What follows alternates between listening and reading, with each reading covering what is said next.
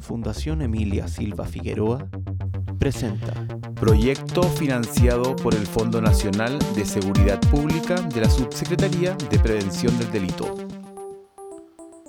Estamos con la presidenta de la Fundación Emilia, Carolina Figueroa, que nos contará lo que está realizando la Fundación Emilia en Villa Alemana para reducir siniestros viales. Bueno, el proyecto que estamos ahora eh, implementando en Villa Alemana se llama Justicia y Ciudadanía, los costos sociales del delito y surge la necesidad que teníamos como fundación de empezar a hacer proyectos pilotos que nos permitiera ver la percepción que tenía la comunidad o la ciudadanía de la seguridad pública vial en sus zonas locales o regionales y que para eso nos permitiera entonces hacer un diagnóstico con una estrategia después de solución.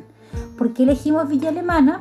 Porque en Villa Alemana habíamos tenido una frecuencia de incidentes viales bastante alto durante estos últimos años, especialmente aquellos que están relacionados con las carreras clandestinas de auto y que habían tenido un alza tanto en cantidad de lesionados graves como en cantidad de fallecidos y queríamos saber entonces por qué esa comuna había eh, presentado este tipo de, de problemas durante estos últimos años.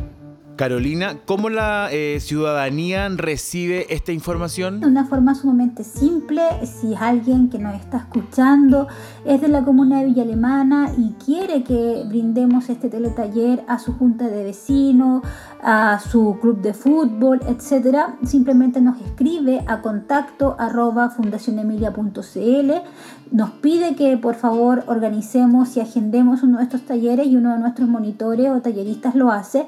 Lo mismo también nos pueden ubicar en nuestras redes sociales, tanto en Twitter como Facebook como Instagram, y pedir efectivamente que nosotros podamos realizar estos talleres a su comunidad.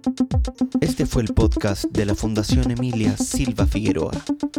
Para más información, contáctanos en nuestras redes sociales, Facebook, Twitter e Instagram, o en nuestra página web www.fundacionemilia.cl. También nuestro mail de contacto contacto arroba fundacionemilia.cl. Hasta la próxima.